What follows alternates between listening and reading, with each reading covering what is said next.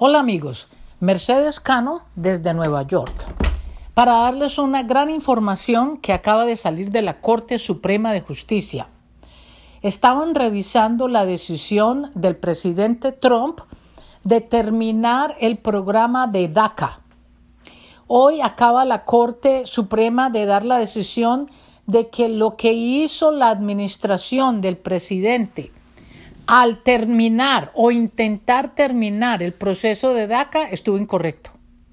Entonces le acaban de devolver al Departamento de Inmigración para que revise otra vez el programa y dé unos nuevas, unas nuevas guías de qué es lo que tenemos que hacer. Importante para todos los jóvenes estar pendientes. Este ha sido un trabajo de la comunidad, muchachos y muchachas. Ustedes que están allá afuera tienen que unirse a los grupos, hoy día debido al COVID-19, a los grupos eh, digitales que están luchando por los derechos de los DACAs, de los permisos de trabajo de los muchachos.